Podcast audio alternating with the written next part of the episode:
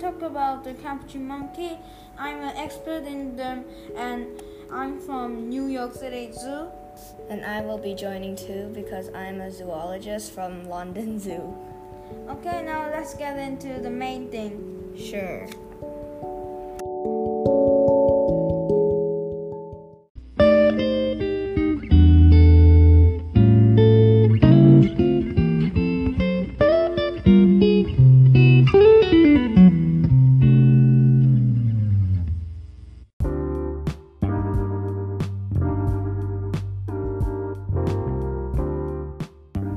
Capuchin monkeys can be found in Central America and South America.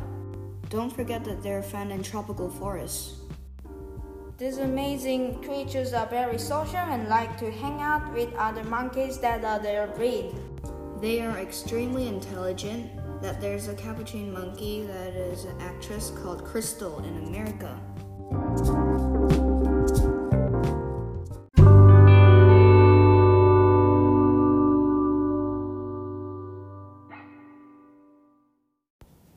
But there are some capuchin monkey breeds that are critically endangered. Normal capuchin monkeys are losing their homes, but they can adapt to new living conditions easily. There are other reasons why these monkeys are threatened. They have become popular pets and entertainment in circuses. They are also hunted for meat and suffering from habitat loss.